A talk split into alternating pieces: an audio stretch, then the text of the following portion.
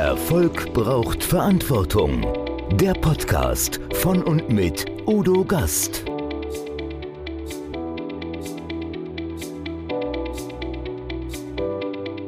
Podcast Folge 108. Erna Hüls, Positionierungsguru und ein Coach für alle Fälle.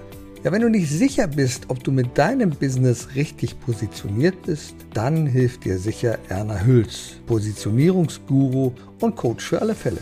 Dass sie Menschen begeistern kann, stellt Erna nicht nur in Rundfunk und Fernsehen unter Beweis, sondern vor allem mit über 125 Videos in ihrem YouTube-Kanal mit dem Motto Das Leben meistern und genießen. Für ihre sehr persönlichen, tiefgehenden Videos interessieren sich immerhin 67.700 Abonnenten mit über 7 Millionen Videoklicks. Im Podcast sprechen wir über persönliche Herausforderungen, über Ernas Leidenschaft als Rednerin, erfahren, was es mit dem Herman Brain Dominance Instrument auf sich hat und welche Fülle in dem Wort Verantwortung steckt.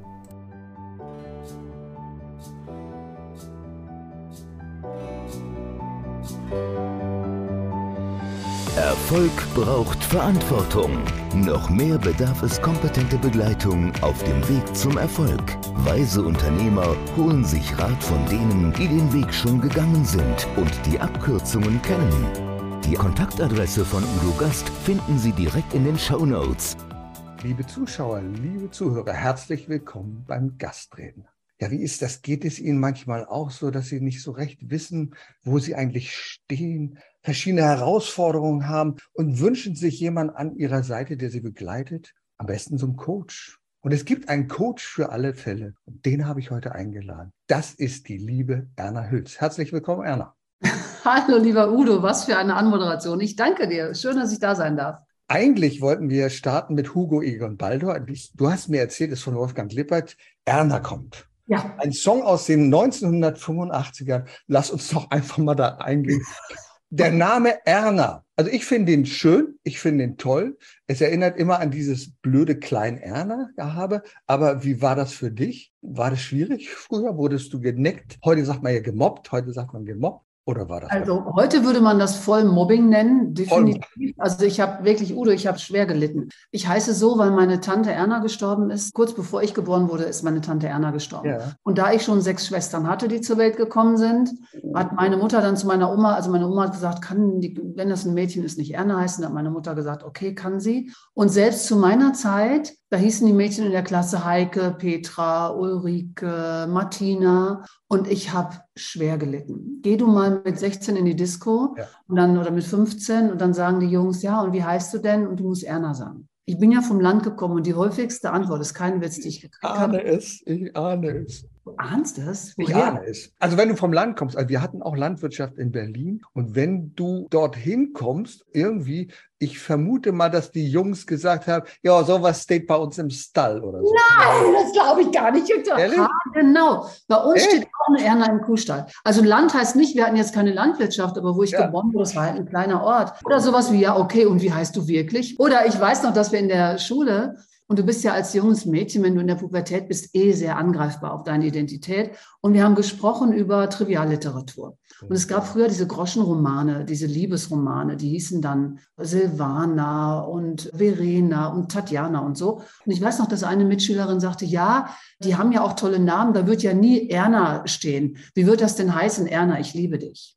Und sowas geht natürlich in das Herz einer 14-Jährigen rein wie ein Dolch. Ne? Das heißt, ich habe wirklich lange unter diesem Namen gelitten. Ich finde ja. ihn immer noch nicht schön, ja. aber er ist heute, dreht sich das so ein bisschen, weil er, der Vorteil ist, die meisten behalten ihn halt. Ja. Ne? Das ist das Schöne da. Und den Song finde ich lustig. Also er noch. Ja, der Song ist einfach lustig. Und ich glaube, es ist wichtig, und man muss das lernen, wirklich selbstbewusst damit umzugehen. Weil du hast ja immer die anderen, die sagen, ja, die, oh, komm, hör doch mal auf. Und sagen, ja, Erna hat was mit Ernsthaftigkeit zu tun. Ich weiß nicht, ob ihr das überhaupt kennt, Ernsthaftigkeit. Naja, also so, ich bin ja nicht so gern. Ich wäre lieber, na klar, Erna ist die weibliche Form von ja. Ernst.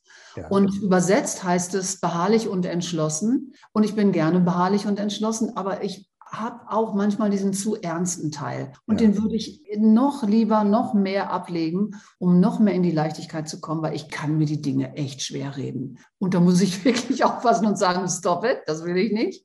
Wie geht's leicht? Und ich muss ja nicht die Schwere des Lebens auf meinen Schultern tragen, gibt es ja andere dafür.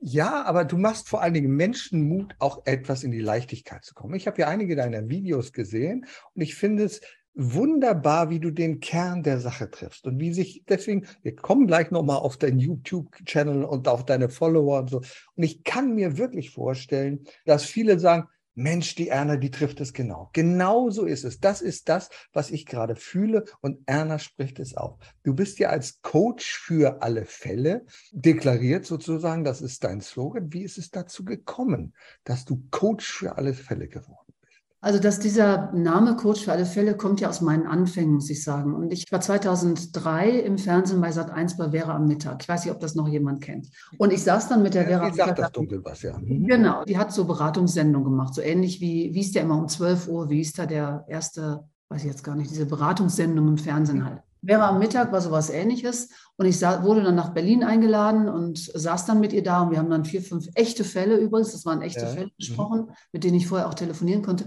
Und ich saß dann, ich habe gedacht, das will ich auch. Das ist cool, das will ich auch. Fernsehen und Öffentlichkeit und Bühne hat mir noch nie was ausgemacht, wahrscheinlich, weil unser Vater uns als kleine Mädchen immer schon auf die Bühne geschleppt hat. Wir mussten Osterhasen und Nikolaus und sowas alles singen. Mhm. Und dann saß ich da und habe gedacht, das kann und will ich auch. Und von dem Moment habe ich beschlossen, ich will ins Fernsehen mit einer eigenen Beratungssendung. Habe dann erst festgestellt, dass es hier in dem Ort, wo ich wohne, das ist in Bocholt, oben in Nordrhein-Westfalen, Nähe der mhm. holländischen Grenze, einen Regionalsender gibt. Kennst du gut?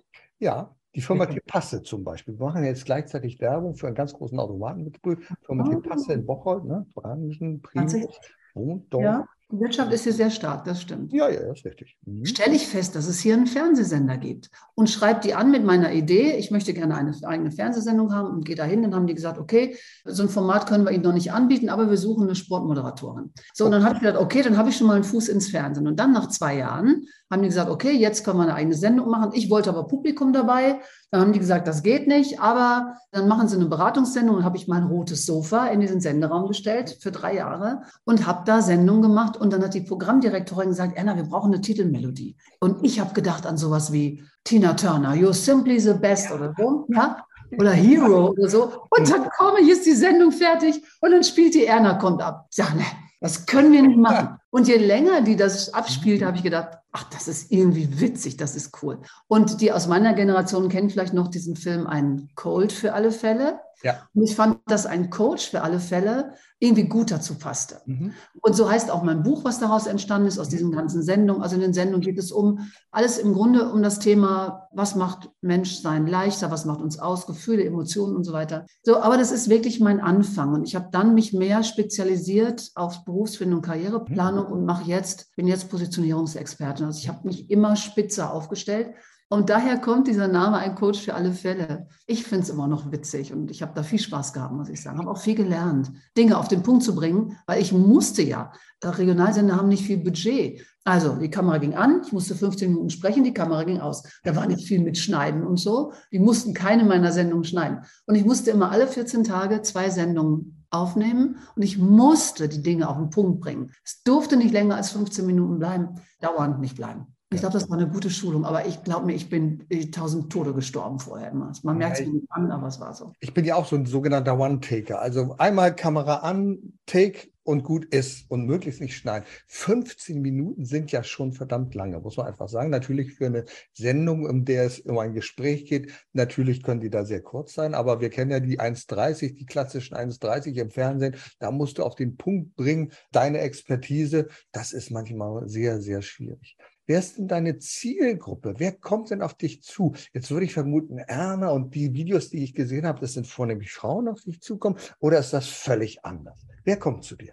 Also zu meiner Expertise jetzt kommen Coaches, Trainer, Redner, BeraterInnen, die sich positionieren möchten, die den Wald vor lauter Bäumen nicht sehen, die so viel Potenzial haben, dass sie sagen, ich merke, ich will mich weiterentwickeln, also die, so wie ich, schon Jahre in dem Business sind. Du entwickelst dich aber weiter. Also in meiner Sprache der Lehrling, Geselle und Meisterschaft. Mhm. Es gibt welche, die sind von ihrer Kompetenz mhm. ja schon in der Meisterschaft, machen aber noch Dinge wie aus der Lehrlingszeit. So ist mir das lange Jahre gegangen und ich habe irgendwie einen Blick für Potenzial und helfe denen dann ihre Meisterschaft zu finden, also ihre Positionierung zu finden. Und das heißt, es sind so 70 Prozent Frauen, 30 Prozent Männer, die dann auf mich zukommen, also aus dieser neuen Welt des Positionieren. Da mache ich Online-Coaching hauptsächlich und aus meiner in Anführungsstrichen alten Welt, aus dem Coach für alle Fälle, da kommen immer noch Menschen mit vielen Themen rund um die Themen, die du auch bei meinem YouTube-Kanal sehen kannst. Ich habe da Talent für. Nein, nicht nur Talent, du hast auch Ausbildung. Denn ich habe Ausbildung, ja. Du hast Ausbildung, denn du bist ja ausgebildete HBDI-Trainerin. Da geht es um Stärken- und Schwächenanalyse. Mhm. Und das ist immer das, was man braucht, wenn man jemanden positionieren will, wenn man das herausarbeiten will. Boah, du bist aber HBDI, was ist, das, was ist das genau?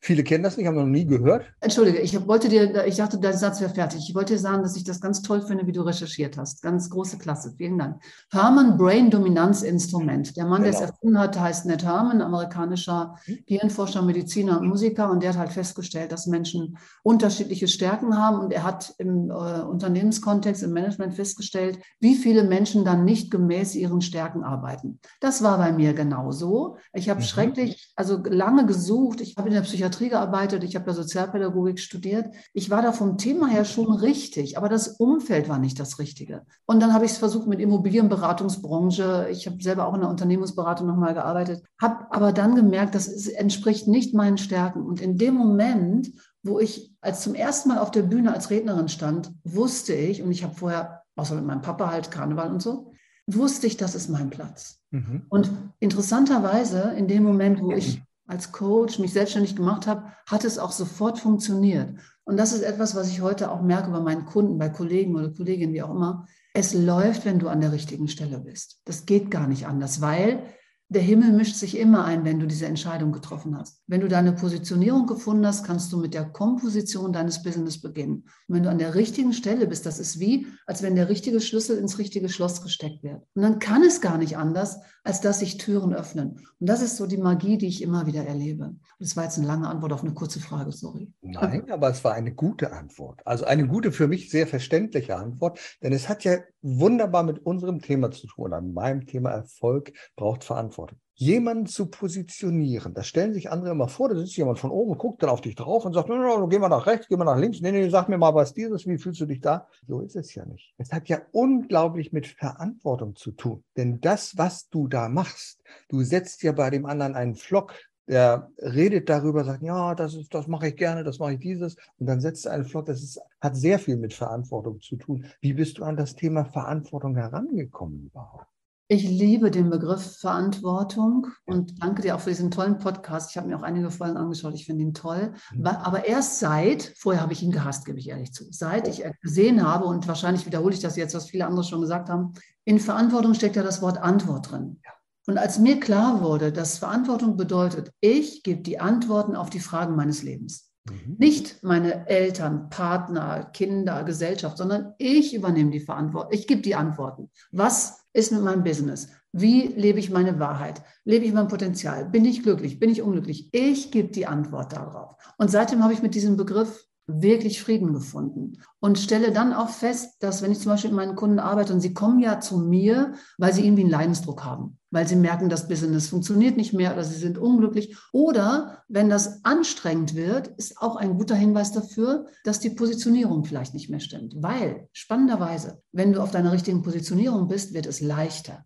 Möglicherweise hast du eine größere Verantwortung, du übernimmst andere Kunden, nimmst auch mehr Geld dafür weil du viel mehr Kompetenz aufgebaut hast. Aber du kannst auch andere Antworten geben. Weißt du, Udo, die Kunden, die ich heute habe, die hätte ich vor zehn Jahren noch gar nicht bedienen können. Und das, was ich im Grunde mache, ich gucke ja nicht oben drauf. Im Grunde stelle ich Fragen, das ist ja die Kunst im Coaching, habe da Konzepte und gucke rein oder befähige meine Kunden dazu, in sich reinzugucken und die Antworten zu finden auf was ist meine besondere Gabe? Genau das, von dem ich gerade sagte, das sieht man oft nicht, weil es für dich selbst zu selbstverständlich ist. Du denkst, das ist ja nichts Besonderes. Doch, das ist es. Was ist der goldene Faden meines Lebens? Und das ist mein Geheimrezept bei der Positionierung. Das heißt, du schaust, welcher Faden zieht sich durch mein Leben, welche Hürden habe ich immer überwunden, welches Thema zieht sich durch mein Leben, was ich immer wieder gemeistert habe. Und bei jedem Thema, je älter ich werde, desto mehr Kompetenz habe ich erworben. Und dieser goldene Faden ist auch ganz oft die Positionierung, mit der ich den Menschen am besten weiterhelfen kann, weil ich nicht nur Ausbildungskompetenz, natürlich auch Erfahrungskompetenz habe. Und bei mir war das so, ich habe alle zwei Jahre die Kardinalfrage gestellt. Oh, ist das noch richtig? Irgendwas stimmt nicht mehr. Irgendwie muss ich was verändern. Ich habe mir das nicht ausgesucht, glaubt das mal bloß nicht. Wenn ich es mir hätte aussuchen können, hätte ich gesagt, bei einer Sache bleiben und dann ist gut. Aber wir, ich liebe es auch, mich weiterzuentwickeln. Und wenn du dich weiterentwickelst, entwickeln sich deine Kunden weiter, entwickelt sich deine Kompetenz weiter, entwickelt sich auch dein Guthaben weiter. Und das muss auch so sein. Wenn ich als Meisterin in meinem Job Geld verlange wie als Lehrling, dann verliere ich die Energie, nicht der Kunde. Der Kunde auch, der kriegt niemals die gleichen Ergebnisse. Das heißt, auch da ist es wichtig, das anzugleichen. Und das merkt man oft selber gar nicht, außer wenn man müde und erschöpft wird. Und das ist es im Grunde, darum finde ich dieses Wort Verantwortung heute so cool, die Antworten in mir zu finden. Und dazu braucht es jemanden von außen. In meiner Welt positioniert man sich niemals selber, weil du den Wald vor lauter Werkzeugen, Interessen nicht siehst, den Wald vor lauter Bäumen nicht siehst. Und zu, fähig zu sein, die Antworten in mir zu finden. dann ist es auch eine innere Sicherheit, die dir auch niemand mehr nehmen kann. Und jetzt lass uns noch mal einen Schritt weitergehen. Weil ich bin ja ein bisschen Experte für Verantwortung. Jeder, mit dem ich spreche, sagt, ja, da steckt ja das Wort Antwort drin. Und ich sage, nicht nur. Das erste Wort, was da drin steckt, ist das Wort Ort. Wo bin ich? Wo stehe ich? An welcher Position bin ich denn? Das zweite, was da drin steckt, ist das Wort. Das Wort. Mit Verantwortung stehe ich im Wort ich gebe jemandem beim Wort dafür, verantwortlich zu sein, das zu übernehmen. Ich stehe im Wort. Und das Dritte, und das ist genau der Punkt, über den du sprichst, die Positionierung, die Verortung. Wo bin ich denn verortet?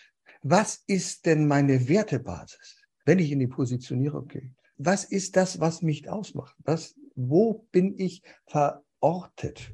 Und da ist eben halt so viel mehr drin als das Wort Antwort. Das war vielleicht für dich auch jetzt mal ein neuer Gedankenanschluss. Ja, ganz sicher. Vielen Dank. Also auf die Idee bin ich wirklich, da, da habe ich es noch gar nicht gesehen. Ich habe immer nur die Antwort gesehen, aber dass der Ort da drin steckt. Und vielen Dank für die Brücke zu meiner mhm. Positionierung, genau. aber das machst du mir, machst du mir echt ein Geschenk jetzt. Danke. Ja, sehr gerne. Ich mache ja gerne Geschenke. Du machst ja auch Menschen Geschenke. Du machst Menschen Geschenke, indem du ganz viele Videos postest. Und das sind tolle Videos. Das sind wirklich tolle Videos.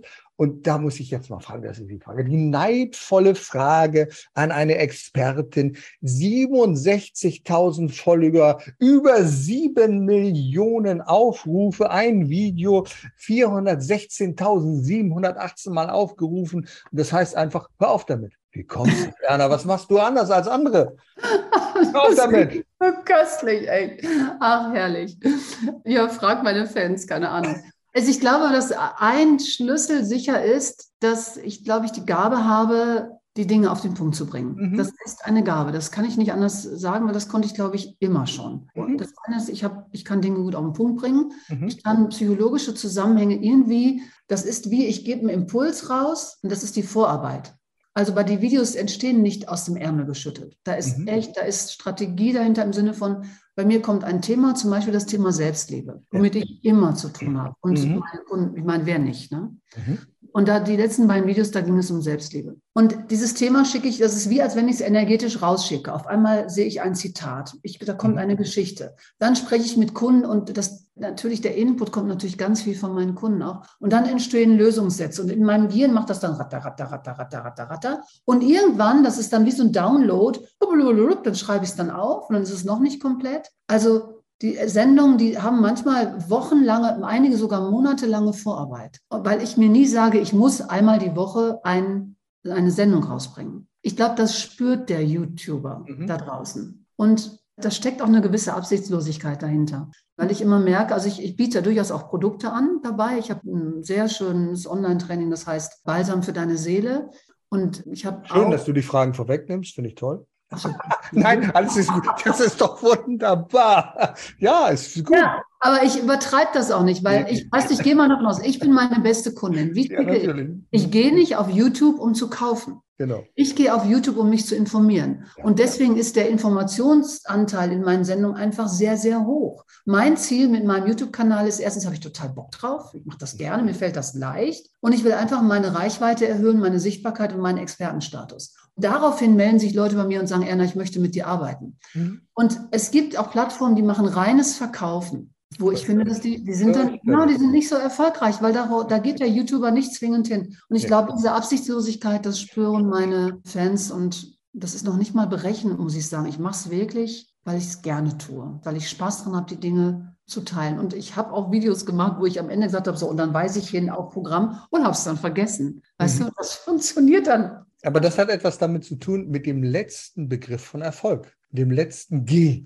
Da sagen die Leute immer, ja, ich, klar, wenn du das definierst, G steht für Gewinn. Ich sage, nö, das ist Blödsinn. Das kommt erst, wenn du etwas vorher gemacht hast, nämlich geben. Du gibst mit deinen Videos so viel, du gibst dir so viel Zeit. Du machst es ja zunächst mal nicht, um zu sagen, oh, jetzt möchte ich aber, dass ich noch mehr Abonnenten habe, jetzt möchte ich, dass die mich buchen und so. Nein, du hast etwas zu erzählen, etwas zu sagen, du gibst den Menschen etwas und Menschen merken, da gibt mir jemand etwas. Das ist doch wie ein Kind, du bist ja selber Mutter. Wie wichtig ist es, dieses unconditional love zu geben, also ohne Vorbedingung. Du machst einfach, sprühst da raus und dann merken die Menschen, da ist mehr. Das ist einfach. Und ich glaube, das ist das Geheimnis des Erfolges aus. Erst geben und dann darf man auch Gewinne einstreichen. Boah, ich danke dir, dass du mir das nochmal so widerspiegelst, weil es ist mir gar nicht so, auch nicht immer so bewusst gewesen. Und ich habe auch einige Coaches und Kollegen, die gesagt haben, Anna, du gibst viel zu viel umsonst raus. Das ist ja, warum machst du das? Lass die Leute doch dafür bezahlen und so. Und da denke ich, ja, mein Business, meine Regeln. Ich mache das so, das ist mir egal. Ich habe mehr Abonnenten als du. Ich lerne immer von denen, die besser sind als ich, die da sind, wo ich hin will. Und insofern äh, triggert mich das kurz, ja. Aber mhm. dann ist es auch wieder vorbei. Und genau. ich danke dir, dass du mich daran erinnerst, was,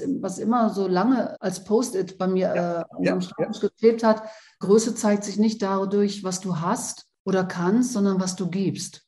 So ist es. Gelegentlich bist du ja auch als Speakerin auf der Bühne. Da geht es auch um persönliche Themen, zum Beispiel um Loslassen und Neues wagen. Glaubst du, dass wir da im Moment Probleme mit haben, dass wir immer verhaftet sind in den alten Denkmuster, dass wir sagen, nee, das war immer so, also gehen wir aktuelle Krise, nein, wir können nicht, also wir müssen diese Energie und ich weiß nicht, wie, wie soll es denn weitergehen? Müssen wir da einfach mal loslassen und wirklich was Neues wagen? Wie siehst du das? Oh, du kannst so tolle Fragen stellen. Vielen Dank.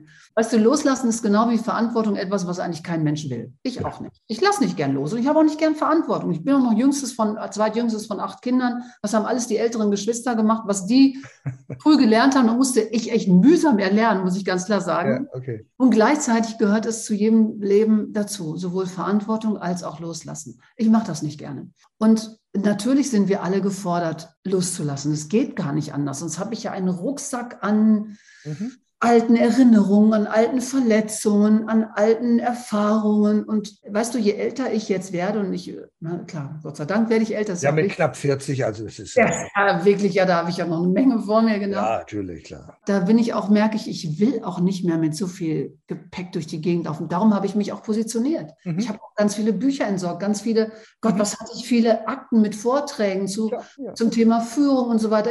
Ist alles cool, war alles wichtig. Aber ich will diese Schwere nicht mehr, ich will diese Leichtigkeit nicht mehr. Und wenn ich mehr Leichtigkeit im Leben will, dann muss ich loslassen. Jetzt gibt es so zwischen Loslassen und Loslassen noch einen Unterschied. Ich kann mhm. Bücher loslassen, ich kann alte Wohnräume loslassen, ich kann alte Klamotten loslassen. Bei Gefühlen drehe ich das gerne in, weil das, du kannst Menschen nicht loslassen, die du mal geliebt hast. Du kannst Kinder nicht loslassen. Das ist Bullshit.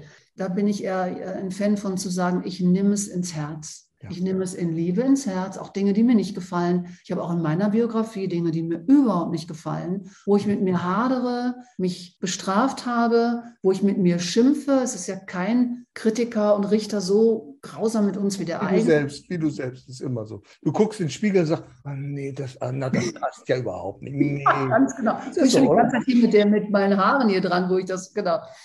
So, und, und, ja, und ich mit meinen erstmal, weißt du das? Ja, Victor, mit deiner Mähne auf dem Kopf, wie du das immer hinkriegst. Ich weiß es auch nicht, ja. Ich musste mich schon sehr frühzeitig daran gewöhnen, dass hier oben dem Geist so viel Haare weichen mussten. Also das ist natürlich so eine Sache. Ja, wo so viel ist, da ist ja klar. ja, ja, ja. Also ich Ich finde es cool. Ich, mir gefällt das. Genau. Ja, aber dieses, in, also und das, was ich dann mir sage, ist eine Affirmation, ich lebe in ständiger Vergebung mit mir selbst. Und alles das, auch die hässlichen Seiten an mir. Ich mhm. glaube an das Gesetz der Polarität. Ich bin nicht immer nur nett, bin auch nicht immer nur schön. Wir haben alle hässliche, mörderische, fiese, ungeduldige, die Seite, die, das, ist, das habe ich alles in mir und auch das habe ich alles integriert und, mhm. und schaut das mit Liebe an. Und das ist für mich dann, das ist für mich loslassen, weil ich habe bisher noch keine Eigenschaft, die ich an mir nicht mochte, mhm. loslassen können, indem ich gesagt habe, ich will dich nicht mehr, geh weg. Weißt du? Aber es integrieren und in Vergebung mit mir selbst leben, das funktioniert für mich. Das ist eine wunderbare Einstellung. Ich glaube, was auch sehr, sehr gut dazu gehört, ist Dankbarkeit. Dankbarkeit zu empfinden für alles das, was du hast, was du bekommst. Jeden Tag ist ja nicht selbstverständlich.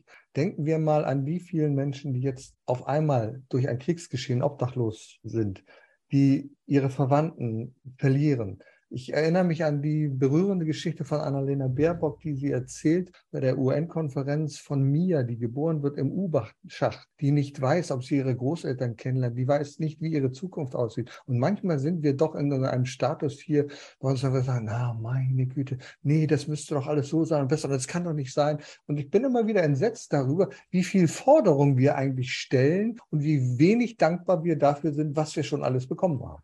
Ja, da sprichst du was an, weißt du, lieber Udo, von dem ich glaube ich, wir alle gerade in unserer Szene wissen, wie wichtig Dankbarkeit mhm. ist. Und es gibt Dankbarkeitsbücher, Tagebücher und so weiter. Und trotzdem verliere auch ich das immer wieder, Deswegen danke ich dir für den Reminder und ich werde mein Dankbarkeitstagebuch mal wieder rausholen. Gut, dass du es sagst. Du hast vollkommen recht. Dem kann ich gar nichts entgegensetzen. Du hast vollkommen recht. Mir ist noch aufgefallen, das ist dir sicher auch schon aufgefallen, dass in Gedanke mhm. auch das Danke drin steckt. Ja, genau. Immer, mhm. wenn ich schon Gedanke habe, dann, dann doch ein Danke-Gedanke. Und damit kann ich mich sehr gut wieder auf Spur bringen. Und gleichzeitig, lieber Udo, erlaube ich mir große Träume. Mhm. Ich erlaube mir zu sagen, es geht mir schon gut und es darf mir saugeil gehen. Ja, genau. Ja? Und das ist, ich verbiete mir nicht, nur weil irgendwo Krieg ist oder so, zu sagen, jetzt bin ich mit dem Status quo zufrieden. Ich bin leider, leider chronisch unzufrieden. Das ist so egal. Das würden wir ja nicht vorankommen.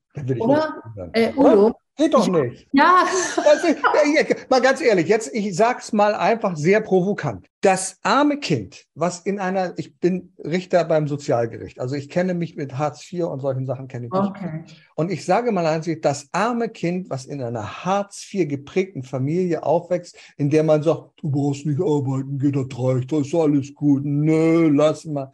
Wie soll dieses Kind mal irgendwann das Thema Verantwortung meistern? Wie soll es vorankommen, wenn es sagt, na ja, ich warte mal, dass die anderen mir schon was zustecken. Das wird alles funktionieren. Also nur dadurch, dass wir ein bisschen unzufrieden werden, dann können wir uns doch weiterentwickeln. Sonst geht es doch gar nicht. Wenn wir uns nur in den Sessel setzen, nur in den Schoß und sagen, wird schon, da wird nichts, glaube ich jedenfalls. Ist das denn was, was du hörst bei den Sozialgerichten? Von den, also wird das Kindern so gesagt, so alles gut, brauchst nicht arbeiten und so? Ist das nee, was? aber ich, ich merke bei den Verhandlungen, da gibt es zwei Kategorien von Menschen. Wenn kategorisieren ist immer ganz blöd. So.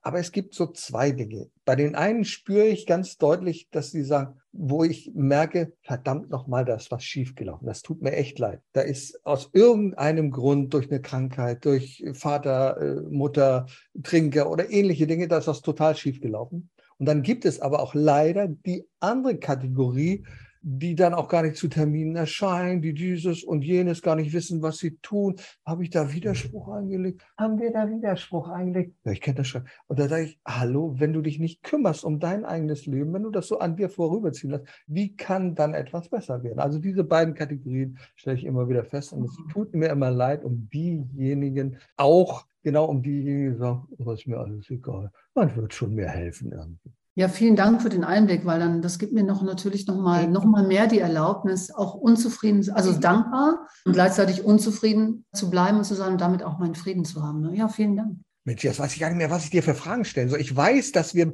über Balsam für die Seele sprechen können. Erzähl mir doch mal von Balsam für die Seele. Was ist das für ein Programm, was du da zur Verfügung stellst? Weißt du, oder im Grunde, wenn du wissen willst, was meine Themen sind, womit ich mich mhm. so rumschlagen muss und was ich in meinem Leben überwinden muss, brauchst du dir eigentlich nur meine Sendung bei YouTube anzuschauen. Und so ist im Grunde auch dieses Balsam für deine Seele entstanden. Ich würde mich als hochsensiblen Menschen bezeichnen und ich ja. habe während der Corona-Zeit ja Zeit gehabt, auch meinen YouTube-Kanal wieder zu bestücken. Den habe ich lange vernachlässigt, eben weil ich viel unterwegs war. Und bin dann auf das Thema Hochsensibilität gestoßen und habe dann endlich mal gemerkt, warum ich eigentlich Schwierigkeiten habe, mich mit bestimmten Menschen aufzuhalten, dass ich mich gegen bestimmte Gefühle gar nicht gut wehren kann. Und habe da erst mal gemerkt, wie empfindlich ich eigentlich bin. Und da, dass ich mich gar nicht komisch fühlen muss, wenn ich zum Beispiel eine bestimmte Lautstärke nicht haben kann, wenn eine bestimmte Stimmfarbe nicht haben kann. Ich weiß, dass ich mal in den Bergen war, ich liebe die Berge, ich bin da viel wandern. Mhm. Und dann waren wir mit der Gruppe fertig und hinter mir stand eine Frau, die, da kam eine Frau an, die irgendwas zu ihrem Partner sagte.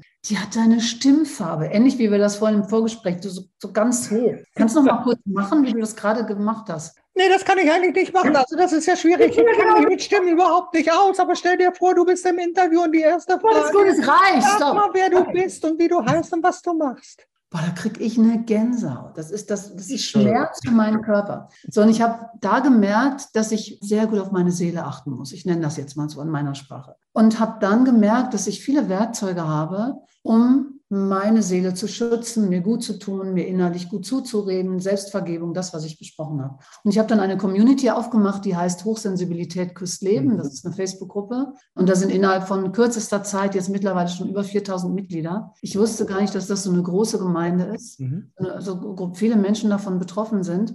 Und da habe ich immer die gleichen Fragen gehört, nämlich wie schütze ich mich vor Energien? Wie komme ich in einer Familie zurecht, wo Menschen sehr hart mit mir umgehen? Hilfe, ich bin Buchhalterin und würde viel lieber mit Menschen arbeiten, solche Dinge. Und habe dann im Grunde die Werkzeuge, die ich für mich gefunden mhm. habe, in einem Programm zusammengefasst und habe das jetzt zweimal gemacht. Also online konnte man dann bei YouTube, habe ich so einen Livestream gemacht, habe dann mit den Menschen gesprochen, habe Meditationen aufgenommen, Übungen, Vorträge gehalten und das war so schön. Das war so schön und so heilsam. Also eine schrieb mir, dass ihr inneres Kind gefühlt in den letzten Tagen geheilt wäre, wie in den letzten 50 Jahren nicht. Ja. Dass ich daraus einen Online-Kurs gemacht habe und den kann man jetzt auch noch bestellen. Balsam für deine Seele. Und weißt du, Seele haben wir ja alle. Das mhm. ist da. Wir brauchen ja alle mal Balsam für deine Seele. Und deswegen muss ich wirklich sagen, das ist eines der besten Dinge, die ich je produziert habe und wahrscheinlich, wie du sagst, total nachgefragt. Die Leute brauchen so etwas einfach, weil wir in unserer heutigen Zeit uns, wenn wir uns begegnen, nicht mehr so offen begegnen, wie wir es vielleicht vor Jahren gemacht haben, sondern es ist immer dieser Widerstand dahinter. Du hast diese Meinung, nein, du hast diese Meinung, nein, das will ich nicht. Und da kann man so ein bisschen mehr den anderen wertschätzen und in sich selber spüren. Liebe mhm. Anna, das waren so viele tolle Gedanken, so viele Inspirationen. Lass uns nochmal auf ein Kernthema zurückkommen. Ich möchte gerne von dir wissen, es gibt bestimmt viele, die sagen, hallo, ich habe da was gehört von Positionierung, Positionierung, das gefällt mir. Wenn du so zum Abschluss den Hörern nochmal so ein bisschen Tipps gibst. Der wichtigste Tipp ist natürlich, mit dir in Kontakt zu treten. Ist ja logisch, wenn du das machen willst, sich positionieren. Aber wie macht man sich auf den Weg, um seine Positionierung zu finden, sowohl als Arbeitsnehmer, als Selbstständiger, als Coach? Was sind die ersten und was sind die wichtigsten Schritte dazu? Das erste ist, du fragst zwei Menschen deines Vertrauens, mit welchen Stärken siehst du mich? Das heißt, du machst eine Stärkenanalyse. Und du fragst deswegen zwar Menschen deines Vertrauens, nicht Ex-Partner, die sauer auf dich sind oder so. Ne? Weil deine Augen gucken ja nun mal von innen nach außen und Menschen, die es gut mit dir meinen, gucken von außen auf dich und können dich viel objektiver beurteilen. Das heißt, du machst dir erstmal klar, welche Stärken du hast. Und dann ist der zweite Schritt, dass du wirklich so eine Biografie, du gehst in Gedanken mal zurück in deinem Leben auf deiner Timeline und schreibst dir auf, was sind die Meilensteine deines Lebens. Also jetzt nicht Kindergarten oder Schule, mhm. sondern emotionale Meilensteine. Ja. Manchmal gehören da auch Zusammenbrüche dazu oder mhm, große ja. Wechsel, ne? Trennung, Scheidung, Krankheit, mhm. Berufswechsel, Kündigung und solche Dinge. Und dann guckst du, wie bist du danach, mit welchen Stärken bist du da wieder rausgekommen? Was hast du daraus gelernt? Und dann wirst du feststellen, dass es Gemeinsamkeiten gibt. Und diese Gemeinsamkeiten geben oft Aufschluss über deine Positionierung, was dein Platz ist. Bei mir war das zum Beispiel immer, dass ich mich, ich habe mich als Mädchen nicht besonders wertvoll gefühlt. Wir haben sechs, sieben Mädchen und ein Junge, wobei ich weiß, dass meine Eltern mich geliebt haben. Die haben auch nie gesagt, du bist nicht okay, weil du ein Mädchen bist. Aber man, natürlich haben meine Eltern sich einen weiteren Jungen gewünscht. Und das nimmt die Kinderseele natürlich auf. Das heißt, mein, der, der Faden, der sich wie, durch mein Leben gezogen hat, war, ich bin nicht gut genug, ich habe Angst, ich bin nicht gut genug. Und was glaubst du, warum ich heute Menschen so gut helfen kann? Erstens ihre Position zu finden. Ich habe auch meine Position gesucht im Leben, in der Familie, auch ähm, ja, im Leben. Und an sich zu glauben, wertvoll zu sein und gut genug zu sein, weil das Themen sind, an denen ich selber immer abarbeiten müssen. Darum kann ich das so gut. Und das kann jeder andere für sich auch. Und du musst dafür noch nicht mal Coach, Trainerin, Beraterin oder sowas sein, sondern auch Hinweis darauf, welche Themen du gerne gemacht hast, wo deine Stärken sind. Und das kann auch Buchhalter oder Buchhalterin oder sowas sein oder bei der Bank zu arbeiten, bis du merkst, ach, da ist mein Platz, da fühle ich mich wohl. Deine Stärken und der goldene Faden deines Lebens. Das sind sehr, sehr starke Anker, um herauszufinden, wo mein Platz ist. Und als Coach, Berater, Trainerin, Rednerin kommst du gar nicht drum herum, dich zu positionieren, weil du sonst mit einem riesen Bauchladen, so wie ich das gemacht habe, durch die Gegend läufst und dann machst du hier mal ein Führungskräftetraining, da machst du was mit Paare, da machst du was mit YouTube, da machst du was mit Facebook. Da verzettelst du dich und erschöpfst dich. Und das ist wie nach Hause kommen, bei sich sein und mit seinen Stärken bei sich sein. Und ich bin davon überzeugt, dass dass wir sehr viel mehr Frieden und Liebe und auch miteinander hätten, wenn jeder auf seiner richtigen Position ist, beruflich wie privat. Liebe Anna, ein besseres Schlusswort kann ich nicht sein, bei sich sein. Das hast du so wunderbar ausgedrückt. Ich danke für dir für diese wunderbaren Inspirationen, die Gedankenanstöße, die du uns gegeben hast. War ein tolles Gespräch. Herzlichen Dank dafür. Super gerne. Ich bedanke mich auch bei dir und ganz, ganz liebe Grüße an alle, die mir und die uns jetzt zugehört haben. Danke. Erfolg braucht Verantwortung. Der Podcast von und mit Udo Gast. Sie brauchen einen echten Mutmacher und erfahrenen Business Coach, der mithilft, Ihr Unternehmen sicher und wirksam nach vorne zu bringen? Und das auch in Krisenzeiten? Dann schreiben Sie jetzt an Udo Gast Aktuell gibt es noch einen freien Platz. Die Kontaktdaten finden Sie in den Show Notes.